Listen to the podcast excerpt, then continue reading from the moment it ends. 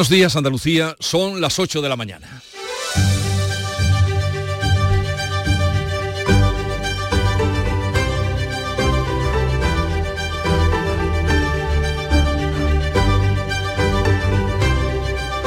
En Canal Sur Radio, La mañana de Andalucía con Jesús Vigorra.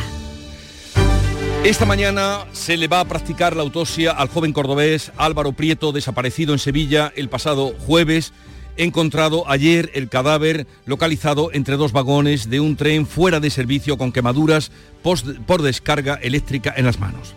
Según publican varios medios y, se orienta hacia ahí la investigación, las cámaras de una gasolinera captaron al joven andando sobre el techo del tren.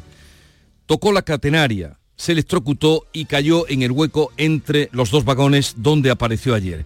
Junta, Ayuntamiento y Córdoba y el Club de Fútbol han trasladado el pésame a la familia, multitud de condolencias de todas partes, la universidad en la que estudiaba también y desde luego Córdoba es una ciudad que vive ahora con consternación esta, eh, esta muerte y también con dolor. Vamos a otro asunto. El Tribunal Constitucional prepara un informe que anularía la sentencia de los seres. El órgano de garantías, con mayoría progresista, asumiría los argumentos de la defensa de los condenados, entre ellos los expresidentes de la Junta Chávez y Griñán, y enmendaría al Supremo al considerar que se trató de una acción política y no un acto administrativo. Expertos y juristas cuestionan este argumento. Y por otra parte, ya en el ámbito internacional, Estados Unidos ha anunciado un plan de ayuda a Gaza y el viaje inmediato para mañana de Biden a Israel. Jamás exige la liberación de 6.000 presos en cárceles israelíes para liberar a los rehenes extranjeros que hizo durante su ataque terrorista. De estas y otras noticias, enseguida les ampliamos la información. Antes, el tiempo. Social Energy. La revolución solar ha llegado a Andalucía para ofrecerte la información del tiempo. Martes 17 de octubre, en el que el tercio occidental de Andalucía puede mojarse. Está activo el aviso amarillo por lluvias localmente fuertes en Huelva. En el resto del territorio habrá nubes y claros y posibles lluvias también en las sierras. Las máximas van a oscilar entre los 31 grados de Córdoba y los 25 de Huelva. Activos también están avisos amarillos por rachas fuertes de viento de componente sur en Córdoba, en Sevilla y en Cádiz. Este otoño únete a la revolución solar con Social Energy. Disfruta de tu instalación llave en mano con grandes descuentos y te regalamos 200 euros en tu batería virtual para que pagues 0 euros en tu factura eléctrica con Quiero Luz. Pide tu cita al 955 44 11 11 o socialenergy.es y aprovecha las subvenciones disponibles. La revolución solar es Social Energy. La mañana de Andalucía. Logística Castillo. Más de 20 años viajando contigo los 365 días del año. Logística Castillo les ofrece la información del tráfico.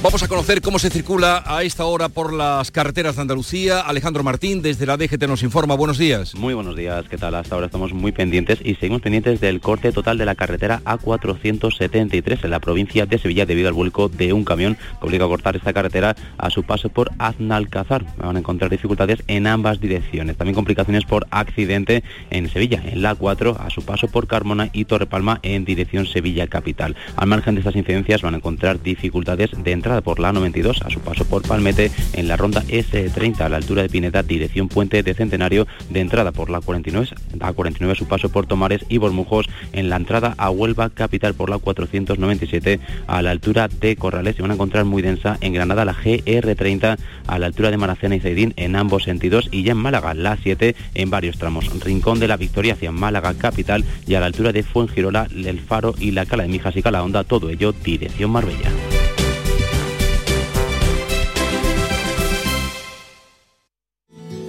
Ricos, ahí están. Ricos en desayunos largos, en comidas que se juntan con la cena. Ricos en abrazos y en buenos momentos. Ricos riquísimos en paz mental, en tranquilidad, en silencio. Ricos en vida. Cada viernes puedes ganar hasta 6 millones de euros con el cuponazo de la 11. Cuponazo de la 11. Ser rico en vivir. A todos los que jugáis a la 11, bien jugado. Juega responsablemente y solo si eres mayor de edad. En Canal Sur Radio, la mañana de Andalucía con Jesús Bigorra. Noticias. Vamos a contarles la actualidad de este día que pasa por estar pendientes de la autopsia que va a determinar hoy las causas de la muerte de Álvaro Prieto, el joven cordobés de 18 años hallado muerto entre dos vagones de tren en las inmediaciones de la estación de Santa Justa en Sevilla. El cuerpo presenta evidencias de haberse electrocutado. Manuel Pérez Alcázar. Según publican varios medios, citando fuentes de la investigación, las cámaras de una gasolinera cercana captaron a Prieto andando sobre el techo del tren en el que ha aparecido el cadáver y que llevaba parado desde agosto. El joven tocó la catenaria, se electrocutó y cayó en el hueco entre los dos vagones. El examen ocular revela la existencia de quemaduras propias de una descarga eléctrica, pero el delegado del gobierno, Pedro Fernández apunta a que hay que esperar al resultado de la autopsia. Serán lógicamente las pruebas forenses oportunas, que son las que determinarán las causas de la muerte, el tiempo aproximado desde que, que estaba fallecido. Álvaro Prieto perdió el tren que le debía llevar de vuelta a Córdoba, trató de montarse en otro sin billete, pero se lo impidieron. Pues hablaremos de este asunto con eh, Fernández, con Pedro Fernández, el delegado del gobierno en Andalucía a partir de las nueve y cuarto más o menos. Se suceden las condolencias. Córdoba está consternada y también con un profundo dolor. El ayuntamiento y la universidad han decretado tres días de luto. Desde Córdoba nos amplía la información Miguel Vallecillo. Toda Córdoba se encuentra realmente conmocionada después de haber seguido con mucha angustia el rastreo de Álvaro Prieto desde hacía cinco días. Hoy las agendas públicas de los miembros del Pleno del Ayuntamiento de Córdoba y de, de los delegados de la Junta han sido suspendidas porque se ha decretado efectivamente luto oficial. Anoche aficionados del Córdoba Club de Fútbol, en cuyo equipo juvenil A jugaba Álvaro, le rindieron un homenaje junto al Estadio del Arcángel. El club blanquiverde ha suspendido las ruedas de prensa de los jugadores de esta semana y el equipo va a entrenar a puerta cerrada. Hay convocado minutos de silencio en el consistorio, la Diputación y la universidad, en donde estudiaba Álvaro una ingeniería. El alcalde de Córdoba, José María Bellido, se ha dirigido así a la familia. Saben que Córdoba entera está con ellos, que les acompañamos en estos momentos que tienen que ser tremendamente duros. Yo no me lo puedo ni siquiera llegar a imaginar y que les vamos a ayudar en lo que quieran, que nos tienen para lo que quieran. En la medida que ellos necesiten nuestra ayuda, en la medida que quieran que la ciudad tenga algún gesto con Álvaro, nos van a tener y ellos son los responsables del legado de su hijo, lógicamente. Condolencias desde todas las instituciones, como por ejemplo Consejo Superior de Deporte, Federación Española de Fútbol, así como decenas de clubes de todo el panorama nacional y también andaluz.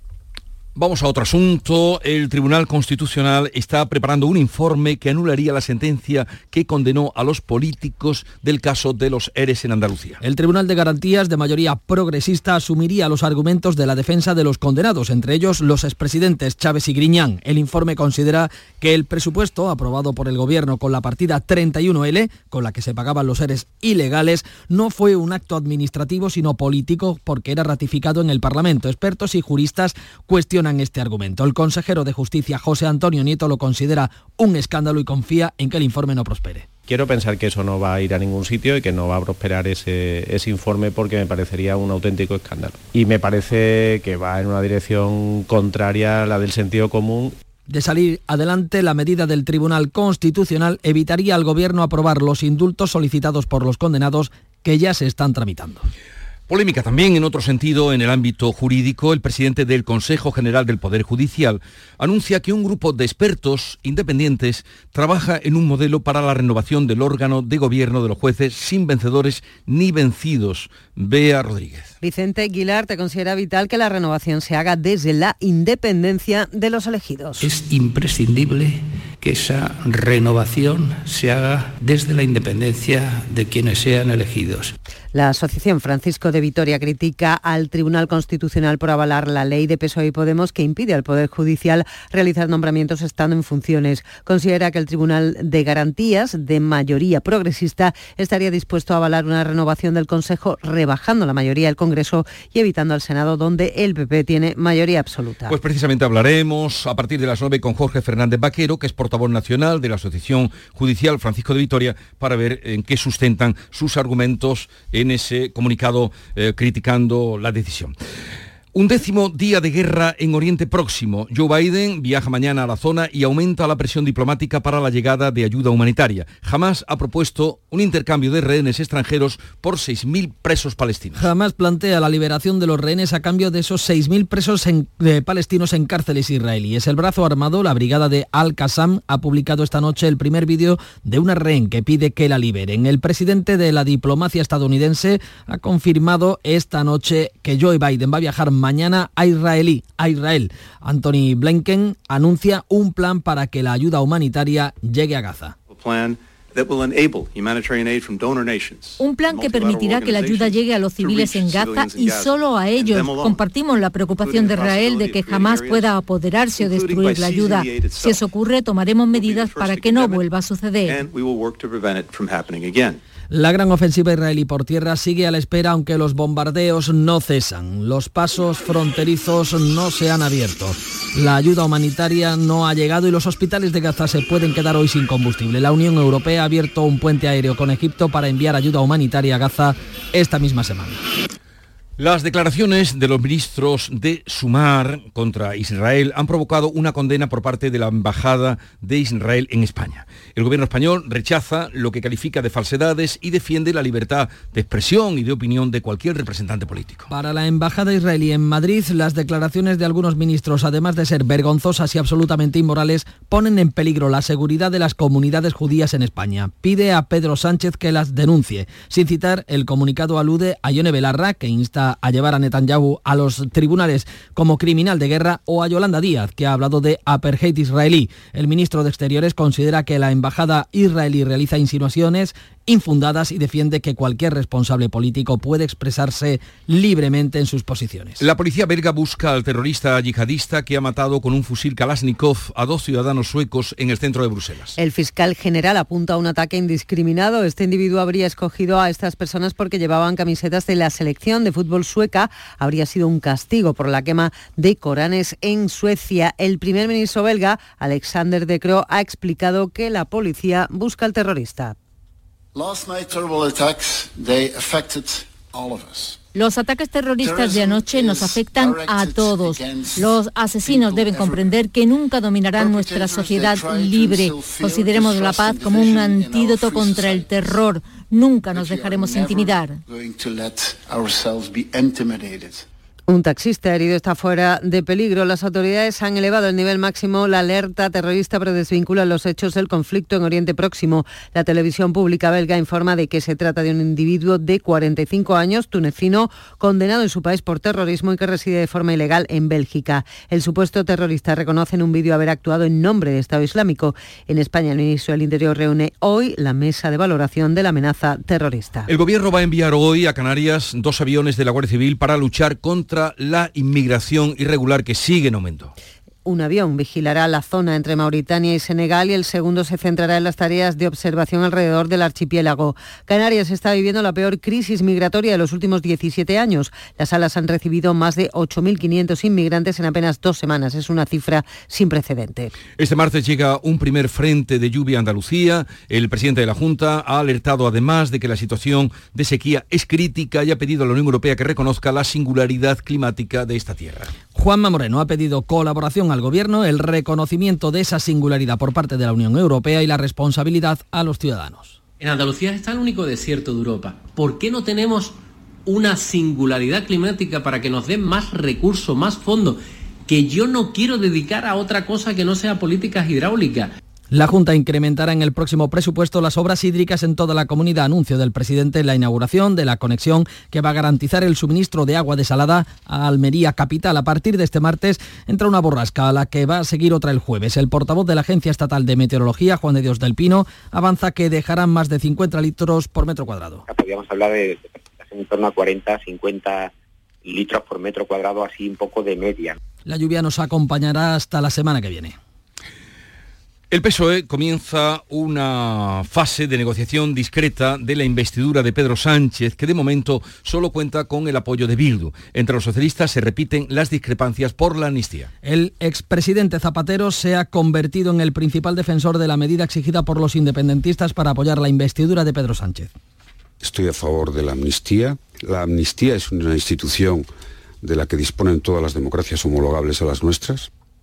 El presidente de la Generalitat va a convocar una mesa de partidos sobre el referéndum de independencia. Pero Aragonés asegura que la consulta es posible y legal, pero la retrasa hasta después de la investidura. Desde el PP, Feijó advierte de que las cesiones a los independentistas abocan a España a la balcanización. España organizó su diversidad alejándose tanto del centralismo como de unos nacionalismos que nos llevan hacia la Edad Media o hacia un horizonte similar, similar al de los Balcanes. Vox ha convocado una gran manifestación en Madrid el 29 de eh, octubre.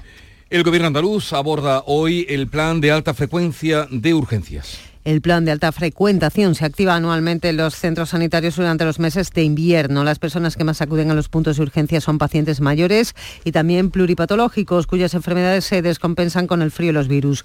Por otro lado, Salud acelera la vacunación contra la gripe, la COVID y la bronquiolitis. El 70% de los menores de seis meses ya han sido vacunados y el 43% de los mayores que viven en residencias y centros de discapacidad tienen ya sus dosis inoculadas. Juan Manuel Braza Benítez, más conocido en los ambientes eh, gaditanos como el sheriff, será el pregonero del Carnaval de Cádiz 2024.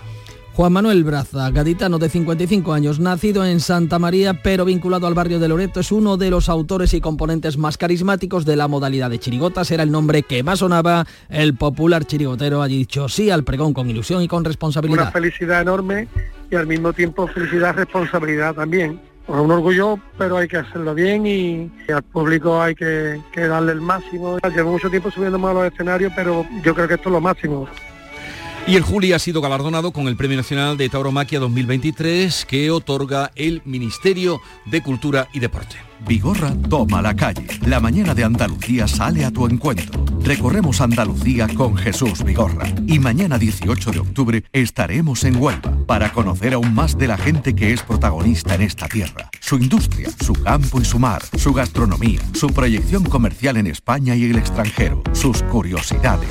La mañana de Andalucía con Jesús Vigorra. Mañana edición especial desde Huelva. Contigo somos más Canal Sur Radio. Contigo somos más Andalucía. En unos minutos vamos a ponerles al tanto de las noticias mm, más impactantes en el día de hoy, en el ámbito nacional. que has encontrado, Nuria Durán? Galicia va a prohibir la venta de bebidas energéticas a menores. Lo publica el país. La Junta de Galicia ha anunciado que a partir de enero de 2024 va a equiparar estas bebidas energéticas al alcohol, lo que significa que no se permitirá su venta, su suministro o siquiera la exposición a menores de 18 años. Es la primera autonomía en adoptar esta medida. Última encuesta del Ministerio de Sanidad señalaba que más del 40% de los estudiantes toma este tipo de bebidas. El máximo de consumo se localiza a los 15 años, pero el crecimiento está motivado sobre todo porque ellas, las adolescentes, se han sumado masivamente. Una lata equivale a dos tazas de café expreso una lata es el doble de dosis de azúcar diaria recomendada y contiene taurina, una sustancia estimulante. Mezclado con alcohol, que es un depresor, supone una auténtica bomba y puede favorecer conductas de riesgo, sexo no deseado, altercados, accidentes, lesiones y demás. Bea Rodríguez, del ámbito internacional que destacamos. El integrismo islámico sacude de nuevo. En Bruselas la policía busca al terrorista que este lunes disparaba primero contra un taxi luego contra los transeúntes en el centro de la ciudad en nombre del Estado Islámico. Hay dos suecos muertos. Según los medios belgas, el hombre se había radicalizado y es conocido por los servicios de inteligencia. Es tunecino y su solicitud de asilo fue rechazada también en Estados Unidos. Se ha celebrado el funeral por el niño palestino asesinado por su casero. Le asestó 26 puñaladas en el Chicago San Leemos. La madre intentó defenderse y luego se encerró en un baño con un teléfono, pero no pudo llevarse a su hijo con ella. Otros integrismos. Y del panorama económico, clave económica del día, Paco Ramón. Pues mira, leemos en expansión, Jesús, que las empresas de alimentación facturan un 18% más por la inflación pero que ganan lo mismo. Según las cifras publicadas en el registro mercantil, las cuentas de los 40 mayores grupos alimenticios muestran un crecimiento de las ventas de más de 6.500 millones de euros el año pasado, mientras que su resultado operativo bajó en 5 millones. Por tanto, un incremento de la facturación que no se ve reflejado en la cuenta de resultados y otro incremento que amortigua ese crecimiento de los beneficios, eh, que es el 25% más de gastos que tienen para aprovisionamiento. Y la noticia deportiva del día, Nuria Gaciño. Conmoción en el deporte español y en el fútbol andaluz en particular por la muerte del jugador juvenil del Córdoba Álvaro Prieto, al que el cordobesismo le rindió un sentido homenaje anoche en la puerta 0-0 del Arcángel. Los equipos de la cantera cordobesista han suspendido todos los entrenamientos y se va a pedir el aplazamiento del partido del próximo fin de semana, tal y como sucediera la pasada jornada con el Córdoba Calavera Juvenil. Y hoy conoceremos los 55 emparejamientos de la primera ronda de la Copa que se va a disputar entre el 31 de octubre y el 2 de noviembre. Se celebra a la una de la tarde el sorteo donde habrá 14 clubes andaluces. Pues llegamos así a las 8.20 minutos de la mañana. Es el tiempo ahora para la información local. Atentos. En la mañana de Andalucía de Canal Sur Radio, las noticias de Sevilla con Antonio Catoni. Buenos días, hoy se le va a practicar la autopsia al cuerpo sin vida de Álvaro Prieto, el joven del que nada sabíamos desde el día 12 y que aparecía este lunes entre dos vagones de un tren averiado. La prueba va a determinar si Álvaro murió de forma accidental por electrocución, como apunta el informe forense preliminar. Noticia de interés también para los ciudadanos de la capital, el ayuntamiento ha activado de nuevo su sede electrónica tras el hackeo del pasado 5 de septiembre. Esto significa que se recuperan todos los trámites telemáticos. Y apuntamos también en portada, el arzobispo de Sevilla ha anunciado una magna procesión para el 8 de diciembre del año que viene. Saldrán a las calles de la ciudad la Macarena, la Esperanza Betriana, la Virgen de los Reyes, la Virgen de Valme de Dos Hermanas, la de Consolación de Utrera y la de Setefilla Velora del Río junto al Gran Poder y al Cachorro. Vamos con el tráfico. ¿Cómo se circula a esta hora? Pilar González, buenos días. Buenos días, pues es complicado hasta ahora porque hay un accidente, una colisión entre dos turismos con solo daños materiales, pero que causa tres kilómetros de retenciones en la A4, kilómetro 520 y es término de Carmona. En la autovía de Huelva hay cinco kilómetros de retenciones, sentido Sevilla, uno y medio en la de Utrera, uno en la de Coria. En la entrada por el Aramillo, sentido Glorieta Olímpica, hay tres kilómetros, dos en el nudo de la Gota de Leche, sentido Ronda Urbana Norte, uno por la avenida de la Palmera, sentido Huelva, y en el Centenario dos kilómetros en sentido Cádiz, también un kilómetro en la entrada a Sevilla por el patrocinio. Y el tiempo, atención porque las lluvias pueden ir acompañadas de tormentas en el día de hoy, no se descarta que sean localmente fuertes en la Sierra Norte y en las comarcas occidentales.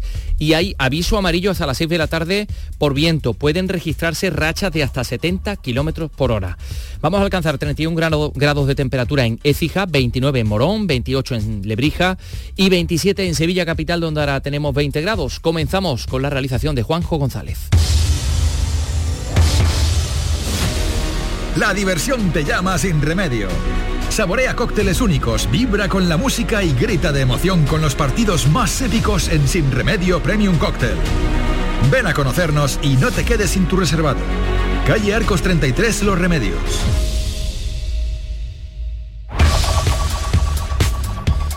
El cuerpo sin vida de Álvaro Prieto, el joven cordobés de 18 años al que se buscaba desde el día 12 en los alrededores de la estación de Santa Justa, se encuentra en el Instituto de Medicina Legal, donde hoy se le va a practicar la autopsia. El informe forense preliminar apunta a una muerte accidental por electrocución, pero serán estas pruebas que se van a realizar en las próximas horas las que determinen las causas exactas del fallecimiento y el momento concreto en que se produjo Pilar. La primera inspección forense, previa al levantamiento del cadáver, apunta a la hipótesis de que Álvaro sufrió una descarga eléctrica cuando intentaba pasar entre dos vagones en la zona de talleres de Santa Justa. Se cree que murió el día mismo de la desaparición, pero debe ser la autopsia la que determine todos estos extremos, como apunta el delegado del Gobierno de Andalucía, Pedro Fernández. Posteriormente será lógicamente las pruebas forenses oportunas, que son las que determinarán las causas de la muerte, el tiempo aproximado desde que que está fallecido, eh, que es cadáver y, todas esas cuestiones son ya, lógicamente, pertenecen a la investigación judicial.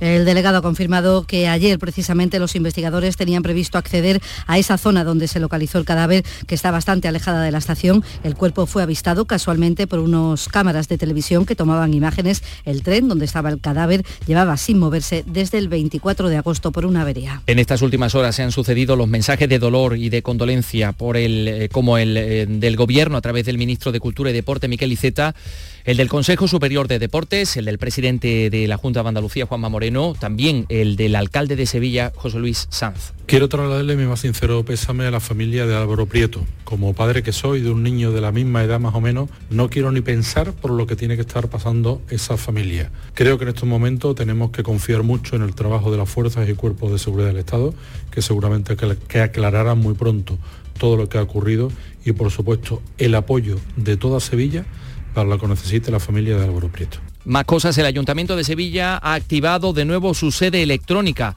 tras el hackeo del pasado 5 de septiembre. Ahora los ciudadanos pueden acceder a todos los servicios municipales y se van a ampliar los plazos que correspondan según los servicios que han resultado afectados. En la agenda, Sevilla acoge desde hoy la reunión de los jefes de Estado Mayor de la Defensa de los países miembros de la Unión Europea con la guerra de Ucrania y la de Israel y Palestina de fondo. Es la primera vez que este comité se celebra fuera de Bélgica, donde tiene su sede en la Plaza de España, sede del cuartel general de la Fuerza Terrestre. Hoy va a realizarse una parada militar a la que va a asistir el alto representante de Seguridad y Exteriores de la Unión Europea, Josep Borrell. Mañana comenzará el TIS, el eh, Tourism Innovation Summit, la cumbre de innovación turística. Esta noche ya hay una recepción del alcalde en el Real Alcázar y hay actividades como la que se ha organizado en la Encarnación, donde una aerolínea va a estar presente con un stand y ha instalado un simulador de vuelo.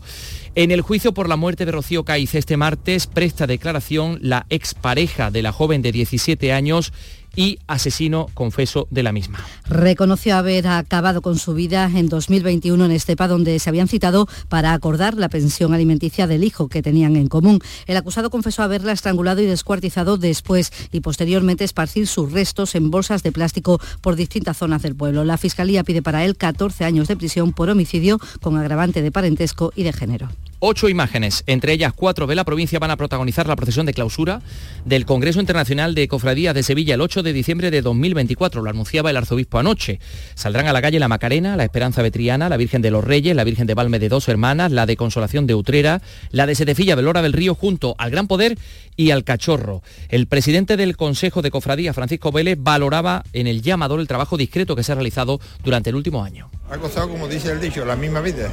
Ha sido muchos meses, llevamos prácticamente casi un año y bueno, se ha guardado en una muestra de discreción absoluta que de luego honra a las siete personas que conocíamos el desarrollo de, de estos actos finales. Uno de ellos, una de estas siete personas, el hermano mayor del cachorro, José Luis Aldea. Y la verdad es que en una cosa así, pues considero hasta cierto punto lógico que, bueno, las grandes devociones, que no son ni una, ni dos, ni tres, hay un buen puñado de ellas, sean las que tengan que estar en un, acto de, este tipo, sin desmerecer en absoluto la, la enorme cantidad de, de imágenes maravillosas que tenemos en Sevilla. Será el 8 de diciembre de 2024, dicen que van a invitar al Papa. Vamos con los deportes. Antonio Camaño, buenos días. Hola, ¿qué tal? Buenos días. El Sevilla ya piensa en refuerzos para el mercado de invierno y satisfacer las necesidades que pueda tener su nuevo entrenador Diego Alonso. Y desde Argentina se apunta al argentino Maxi Meza. El atacante, que puede jugar en las bandas o como delantero centro, acaba contrato con Rayados el próximo 31 de diciembre, por lo que podría llegar libre en el mercado de invierno. Y en el Betis, en la búsqueda constante de un central que sustituya a Bartra lesionado, la buena noticia es que Luis Enrique, que se ha perdido los últimos partidos por problemas musculares, podría estar disponible para el compromiso de este sábado en el Coliseum contra el Getafe. Una fecha que ya avanzó en sus cálculos el entrenador Manuel Pellegrini y que habrá que esperar para ver si se confirma este próximo fin de semana. ¿Vas a salir en la cabalgata de Reyes? Ven a Juguetes Velando, empresa dedicada exclusivamente a la venta de caramelos, balones y juguetes para cabalgatas de Reyes Magos a precios inmejorables. Llámanos al 622 20 27 81 o ven a visitarnos a nuestra nave en Camas, Polígono Industrial Los Girasoles. Regala ilusión con Juguetes Velando.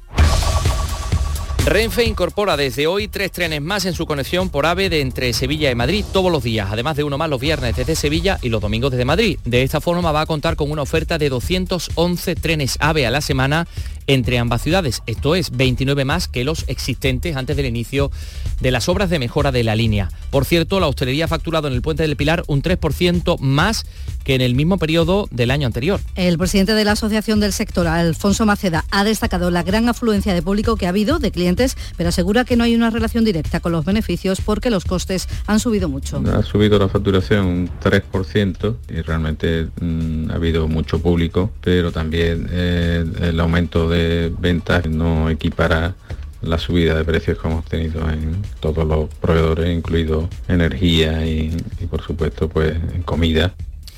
Comienza hoy en Santiponce el Festival Romano Itálica Despierta que va a alcanzar ya su tercera edición. Hasta el día 22 se van a desarrollar diversas actividades, tanto de carácter técnico como pensadas para todos los públicos. El coordinador del festival, el arqueólogo Alejandro Vera, ha adelantado en estos micrófonos algunas de las actividades que están programadas. Que más suelen atraer al público son las actividades de recreación histórica, tenemos que estar programadas varias. Uno de los que suele ser siempre un poco más foco de atención son las actividades militares, que tenemos un entrenamiento militar que está proyectado a los pies del teatro y a partir de ahí también actividades recreativas de carácter civil, en el que se explica pues, diferentes aspectos como era la sociedad de la, de la vida en la antigua Roma, como era la cocina, han concluido las obras de acondicionamiento del pavimento de la Plaza del Pumarejo. Se mejora la accesibilidad y se ha respetado el adoquín de Gerena. Tengan en cuenta que los chubascos de hoy pueden venir acompañados de tormentas localmente fuertes en la zona de la Sierra Norte o en la parte occidental de la provincia. Cuidado con el viento. A esta hora tenemos 20 grados de temperatura en Sevilla capital.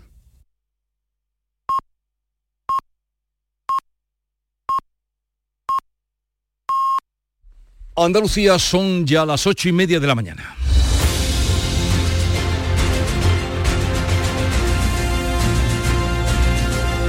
En un momento vamos a entrar en conversación, tertulia, hoy con Ángela Cañal, con Javier Caraballo y Kiko Chirino.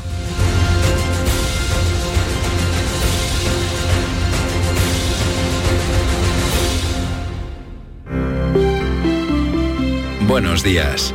En el sorteo del cupón diario celebrado ayer, el número premiado ha sido 44.265 44265. Serie 10010.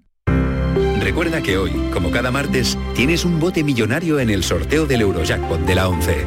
Disfruta del día. Y ya sabes, a todos los que jugáis a la 11, bien jugado. El flexo de Paco Reyero sigue brillando.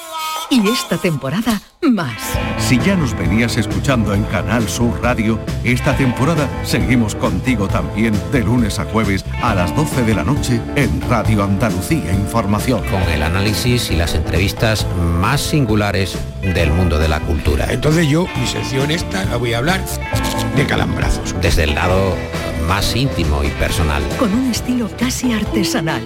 El flexo es un faro en un mar de incertidumbres. El flexo de Paco Reyer. Esta temporada de lunes a jueves a las 12 de la noche en Radio Andalucía Información.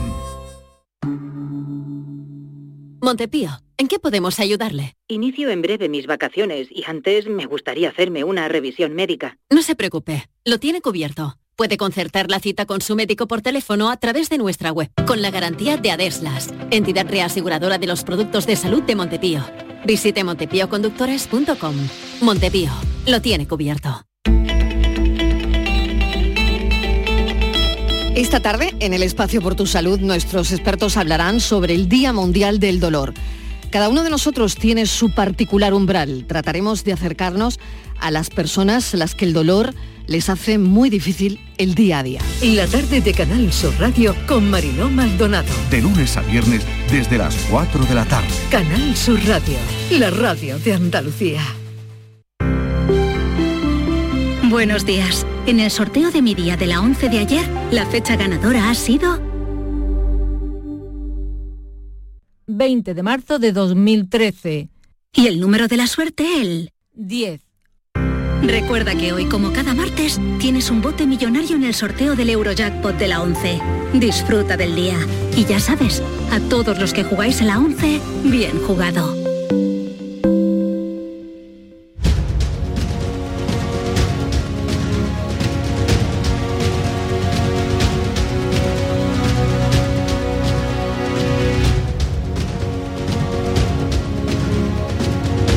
La mañana de Andalucía con Jesús Vigorra. Y hoy para analizar la actualidad eh, están con nosotros Ángela Cañal. Buenos días Ángela. Buenos días. También Javier Caraballo. Buenos días Javier. Muy buenos días.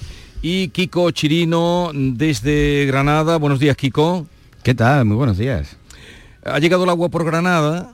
Pues no, todavía no. Todavía no. Hay, es verdad que hay este típico cielo eh, de colores rotos y que pelean entre ellos y no sabemos si es preludio de tormentas o vencerá otra vez el sol y seguiremos en esta sequía que, anuncian que viene eh, borrasca por el Atlántico, pero cuando tú has venido para acá tampoco caía una gota. De momento ¿no? estaba cayendo una gota, ojalá, ojalá. Eh, pero eso nos dicen, vamos a confiar en que, en que así pudiera ser. Eh, antes de, en fin, bueno, entramos ya en materia, pero de lo que todo el mundo habla, de lo que todo el mundo dice, parece que ahora ya las especulaciones son menos después de todos los bulos, es de este, este final del joven Álvaro Prieto. Hoy se está a la espera de que den los resultados de la autopsia, que mm, va a ser esta mañana en el Instituto de Medicina Legal. No sé ¿qué, impresión tenéis de lo vivido, de lo visto, de lo oído. Todo apunta a que, eh, incluso la lógica, tal como nos cuentan los, los hechos, eh, que haya podido ser una muerte por se haya electrocutado, ¿no?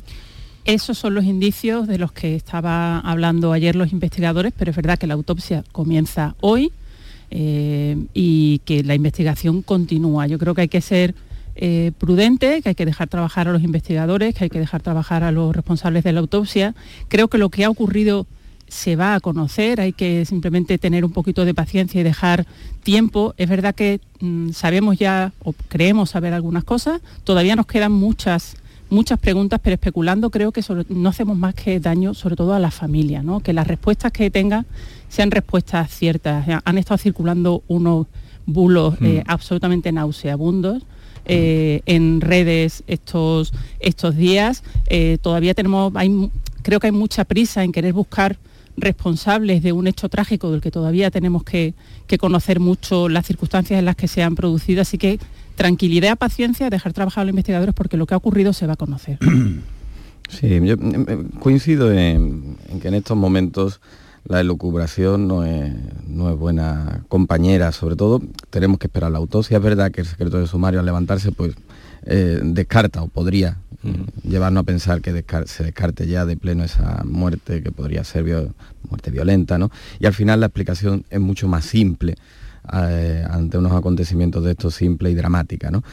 Y hacerse las preguntas, hacerse todas las preguntas corre un riesgo, sobre todo porque hay preguntas que no nos podemos o no nos debemos hacer por respeto, por respeto a la familia, ¿no? Y que para explicarse todo lo sucedido también a, lo mejor habría que hacérselas. Y aquí, pues, al final, lo único que podemos comentar en estos momentos, con lo que sabemos en estos momentos, y lo, único que yo creo que para mí es comentable en, estos momentos es una situación de un riesgo evidente que existía. Eh, eh, que era pues ese tren que, ahora mismo estamos debatiendo y se está investigando por qué estaba, si estaba o no conectado a una catenaria, si no estaba en uso, si era para mantener las baterías y que eso pudo eh, al final ser eh, pues, el que causó y provocó la, muerte. Pero cautela en estos, en estos momentos a la espera de la autopsia y de que se cierre la investigación. A ver, eh, yo, yo por lo que hoy hay varios periódicos que publican que hay una cámara de una, de una gasolinera hmm. en la que se captó a, Álvaro subido al techo del tren aquel que estaba en la cochera, que estaba parado. Pues, eh, en fin, yo entiendo que, no hay que especular nada, pero parece muy evidente por lo que ocurrió que, que Álvaro llegó tarde al tren que tenía que coger, 7.35, y a partir de ahí es algo que nos ocurre a todos, con lo que podemos familiarizarnos todos, que es eh, un momento determinado tú tomas la peor de las decisiones y, mm. después te arrepientes de cómo, cómo no fui capaz de ver que, era mucho más fácil y te vas enredando y te metes en una espiral que a veces pues, pues puede terminar con las consecuencias trágicas de, Álvaro. Eh, lo que tenemos que hacer todo desde luego, eh, bueno, aprender de esto no, pues ya digo que esto está en la condición humana, pero desde luego manifestar el dolor que se siente por la muerte de, un chaval así, tan guapo, tan atlético, tan responsable, y, trasladarle o intentar trasladarle a la familia y a sus amigos todo nuestro cariño y todo nuestro apoyo en estos momentos. Indudablemente, la, la, compasión, pero mm, de todo, que apuntabas Ángela, de bulos, de especulaciones que ha habido. Ya, pero es que eso no hay que entrar. no, claro, no vamos a entrar, no vamos a entrar, pero, pero es, pero rula, eh, primero porque eh, la muerte de un joven en esas circunstancias, pues eh, conmueve y todo el mundo más. Luego todo lo que se lió, pero la explicación que nos están dando, luego vais a tener lugar, vamos a tener lugar de, de escuchar al delegado del gobierno, que lo tengo citado a las nueve y cuarto, y a ver qué nos dice, pero tal como esas van a esas primeras investigaciones, tiene toda la, lógica, ¿no? De que se sube, lo que contaba también Caraballo, de una mala decisión en, un momento. Es que eh, el hecho es trágico, ¿no? Es una persona muy joven, una familia que pierde eh, un hijo y resulta todavía más doloroso pues observar a la luz de lo que vamos conociendo que mm, era evitable, ¿no? Que esto que ha ocurrido no tenía por qué pasar, eh, si fueron malas decisiones, si fueron eso lo, lo, vamos a ir viendo, pero parece que esto no tendría en absoluto que, haber acabado así, que había miles de caminos posibles para la situación en la que en la que parece que se encontró Álvaro que no hubieran conducido a este final y eso es lo que yo creo que también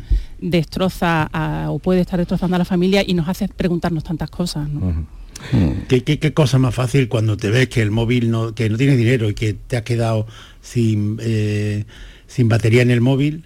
Intentar cargarlo, ponerte en contacto con tu familia y, en, la cuando digo que, le trasladamos nuestro apoyo y nuestro dolor, es que yo estoy convencido de que sus amigos eh, y sus familiares no van a, dejar de darle vuelta a la misma pregunta. ¿Por qué no intentaste cargar el móvil en alguna parte? Hay testimonios, ¿no? De algunos que aparecerán cuando se cierre el sumario y testimonios de algunas de las personas que la atendieron, atención al cliente y demás. Algún periódico también lo recoge hoy, que parece que se lo pudieran ofrecer, pero él estaba en un estado de nerviosismo. Son circunstancias que no tienen explicación, pero si la tuvieran, la tenemos que marcar dentro del contexto en el que se produjeron. Y como decía Javier, mm. Eh, y yo apuntaba que a veces las, las, explicaciones son mucho más simples de las elucubraciones que hacemos y la condición humana pues te lleva efectivamente a tomar el camino más desafortunado en los momentos más críticos. Pero, eh, dime, dime, Javier. No, no, que hay otra cosa en lo del respeto y la, a la familia y las informaciones que se dan y las opiniones que se, que se vierten en los medios. Hay una polémica en la que eh, yo, yo no consigo enterarme del todo. Es la enorme bronca que, que se ha formado contra Televisión Española Ah. contra un periodista andaluz, Cantizano, por las imágenes, vamos, que es que, claro, es que lo, la sorpresa última de todo esto es que cuando el cámara estaba grabando, se encuentra grabando o sea, grabando planos de acompañamiento de la noticia, pues se encuentra ese tren que estaba parado, que empieza a andar y ve las zapatillas de, alguien eh, y, es el que alerta de que allí ahí puede haber una persona y que finalmente eh, es Álvaro. Pero eh, no entiendo que eso sea una ofensa a la familia. Eh, no, no, o sea, como para, yo, entiendo que, que, sobre todo en las televisiones públicas hay unos códigos muy estrictos, pero si esto es una ofensa a la familia, ¿qué, ¿qué, es lo que ocurre cuando damos imágenes de guerra o de terremoto? A cuántas personas se ofenden. Yo, yo, eh, en fin, no, creo, yo, yo eh, me pongo en el papel del cámara que estaba grabando, del presentador que estaba emitiendo el programa, y si tú eh, te encuentras con que de las imágenes que estás dando hay uno, un posible cuerpo allí que después resulta que es el que todo el mundo estaba buscando, ¿Qué, daño se hace a la familia y sobre todo por qué eso no es una práctica normal de periodismo. Ya digo que, en esto eh, parto diciendo que tengo muchas dudas, estoy dispuesto a que mm. alguien me diga, mira, pues está muy claro, eh, es una ofensa por esto y por esto, pero que no lo entiendo muy bien. yo, ahí creo, Javier, porque, al final parece que no debemos tampoco los periodistas rehuir este debate, que al final parece que por corporativismo podremos, podemos taparlo. A mí... Mm, eh, a mí ahí el debate es, y lo que me inspiraría eh, la, reflexión era si la emisión se produce efectivamente en un directo directo o es en una imágenes que emiten en directo pero ya grabadas y que mm, son sometidas a un periodo de reflexión. Mm, hemos tenido que tomar probablemente todos eh, decisiones mm, similares en torno y ante imágenes y documentos que han caído en nuestras manos y hemos tenido que decidir si publicamos o no publicamos, cómo y cuándo. ¿no? Eh, yo mm, no sé, probablemente yo no lo hubiese emitido, probablemente, ¿eh? pero digo que el debate, el debate existe. Pero que, estamos hablando de, si te llegan imágenes de, de, sí, pero Javier, si por eso persona que, que muerta y son eh, imágenes escatológicas o, sangrientas y tal, pues eso evidentemente no. Pero ya digo, las zapatillas de una persona cuando que se está buscando entre claro claro pero pero si por eso eso de verdad es una imagen ofensiva no pero por eso si por eso ahí es donde iba Javier yo cada uno hubiésemos tomado una decisión pero lo que, lo que sí quiero, eh, porque al final no se trata ni de excusar ni de defender, sino de darle a la audiencia argumentos para que ellos puedan formarse su opinión. Yo sí creo que eh, quiero que se sepa que cuando los periodistas tomamos la, eh, decisión periodista, ¿no? Después hemos visto, y Ángela creo que ha mencionado y apuntado algunos comentarios tuyos, y teorías, que yo no los que son activistas, malos activistas camuflados de periodismo. Eso ni siquiera voy a comentarlo. Pero mm, cuando unos periodistas tomamos la decisión, por ejemplo, de emitir unas imágenes parecidas a esa, lo hacemos después de una reflexión. ¿Acertaremos, no acertaremos? ¿Sintonizaremos o no con lo que la audiencia, parte de la audiencia, quiere? Pero eso no se emite por morbo, se emite por un contenido informativo que quien estaba en ese momento al frente de la decisión decidió o creyó que... sí lo tenía y entonces lo emitió, ¿no? Es que esa es la clave. Mira, eh, yo creo que, en la información, en el periodismo no hay unas líneas completamente definidas y que hay que tomar decisiones muy difíciles, casi siempre con muy poquito tiempo mm. Y con muy, eh, con muy poquito margen de maniobra. Entonces, esas líneas, la, diferencia es distinguir entre qué imágenes suponen un simple morbo y qué imágenes son relevantes. Eh, sin más, estos días estamos viendo, estamos recibiendo desde Gaza imágenes durísimas de mm. niños heridos, de personas destrozadas, imágenes de rehenes eh, mm, esta pues mañana suplicando por su vida y tú dices, ¿Por qué se emiten esas imágenes y por qué es importante? Porque son informativas, porque nos están dando información de lo que está ocurriendo allí, porque no podemos ocultar los horrores de la guerra, porque tienen que conocerse para que podamos valorar hasta qué punto son, son dañinas. La cuestión es distinguir qué es información relevante y qué aporta únicamente morbo. Yo en este caso, mira, la verdad es que no lo sé. Yo me, pongo en el lugar, en los zapatos de la persona que, tenía que tomar esa decisión en televisión española y realmente no sé eh, en ese momento qué decisión hubiera tomado. A posteriori creo que no debieron emitir esas imágenes. Creo que también rectificaron muy rápidamente. Eh, creo que han eh, retirado las imágenes de la edición digital. ¿Pero por qué? ¿Porque eran ofensivas? ¿Tú crees que eran Por el momento, pues, pues Javier, por el momento en concreto. Por el momento en concreto. Que, eh, de todas maneras, tengamos en cuenta una cosa. En los periodistas que están allí, y si ese cuerpo ha aparecido cuando ha aparecido, y lo, hemos, y lo hemos podido encontrar ayer, es precisamente porque hay un equipo de televisión allí, que lo primero que hacen, también recordemos, es avisar al maquinista porque el tren está en movimiento para que se detenga. ¿no? Yo creo que esa es la primera actuación que había que hacer y es la que tomaron.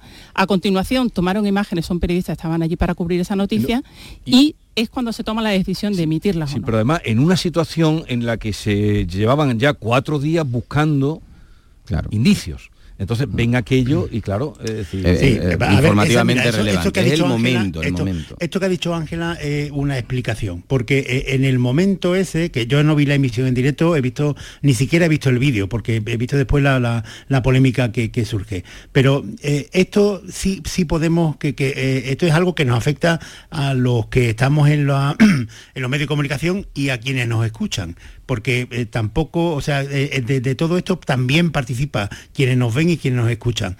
la diferencia puede estar, según lo que decía Ángela, que lo veo comprensible, en que en ese momento tú estabas jugando con el morbo de será o no será, será o no será. Y entonces eso sí es evitable. Por ahí lo comparto.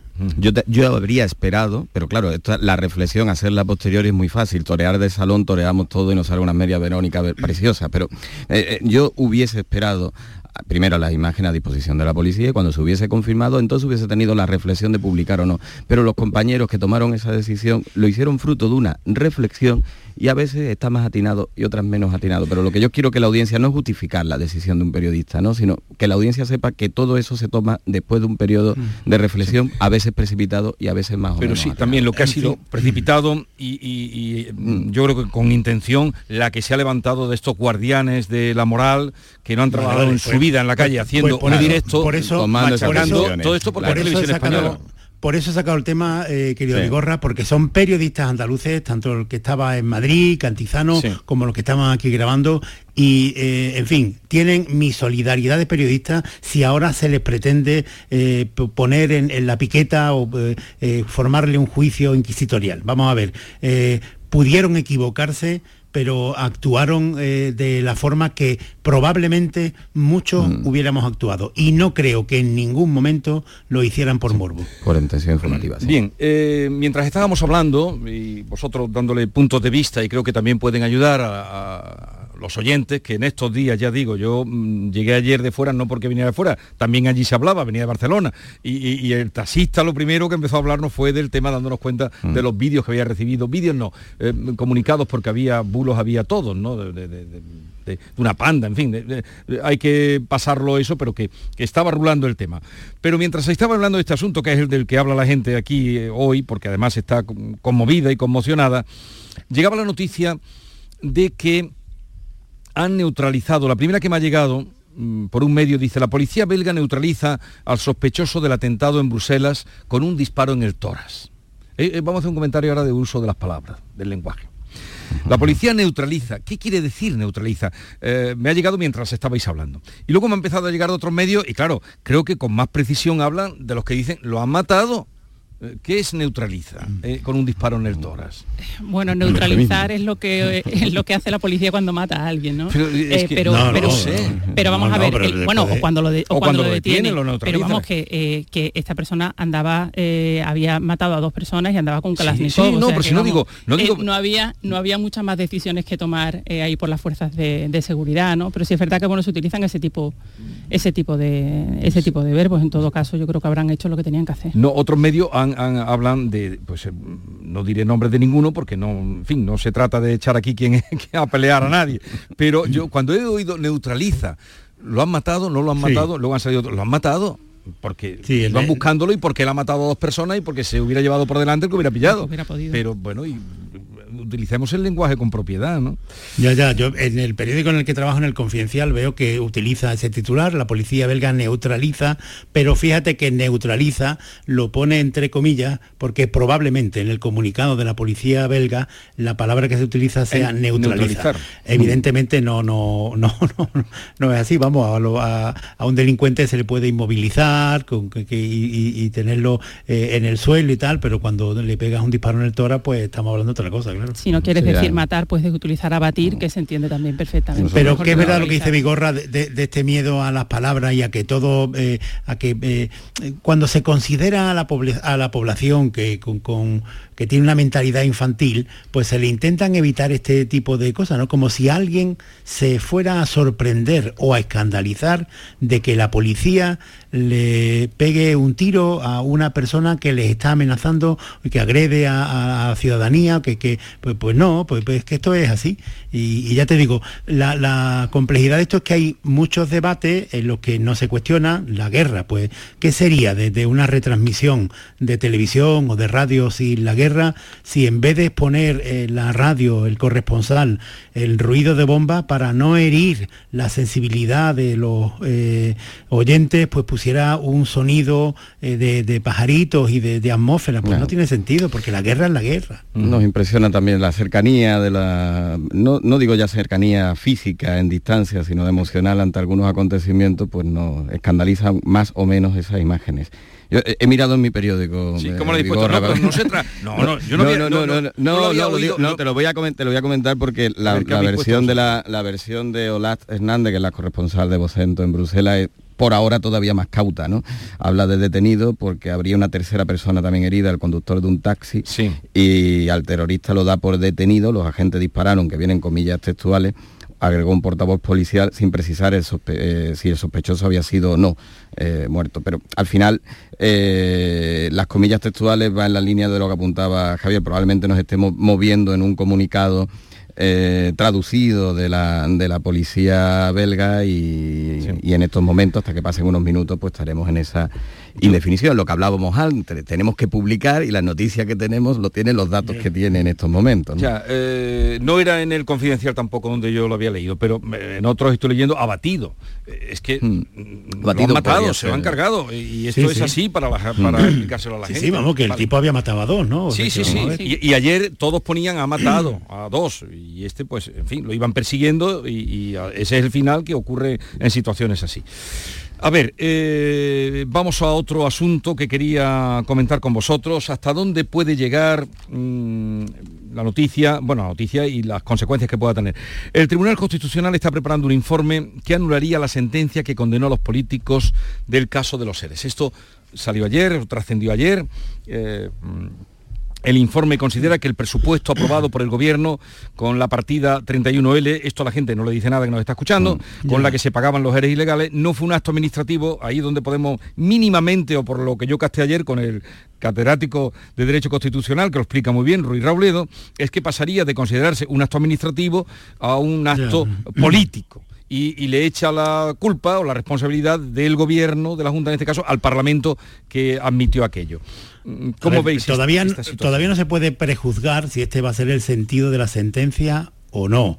Entre otras cosas porque hay varios magistrados en, el Tribunal Constitucional que tendrían que abstenerse, como por ejemplo el que fue ministro de, de, Justicia, José Carlos Campos, que fue alto cargo de la Junta de Andalucía con Manuel Chávez.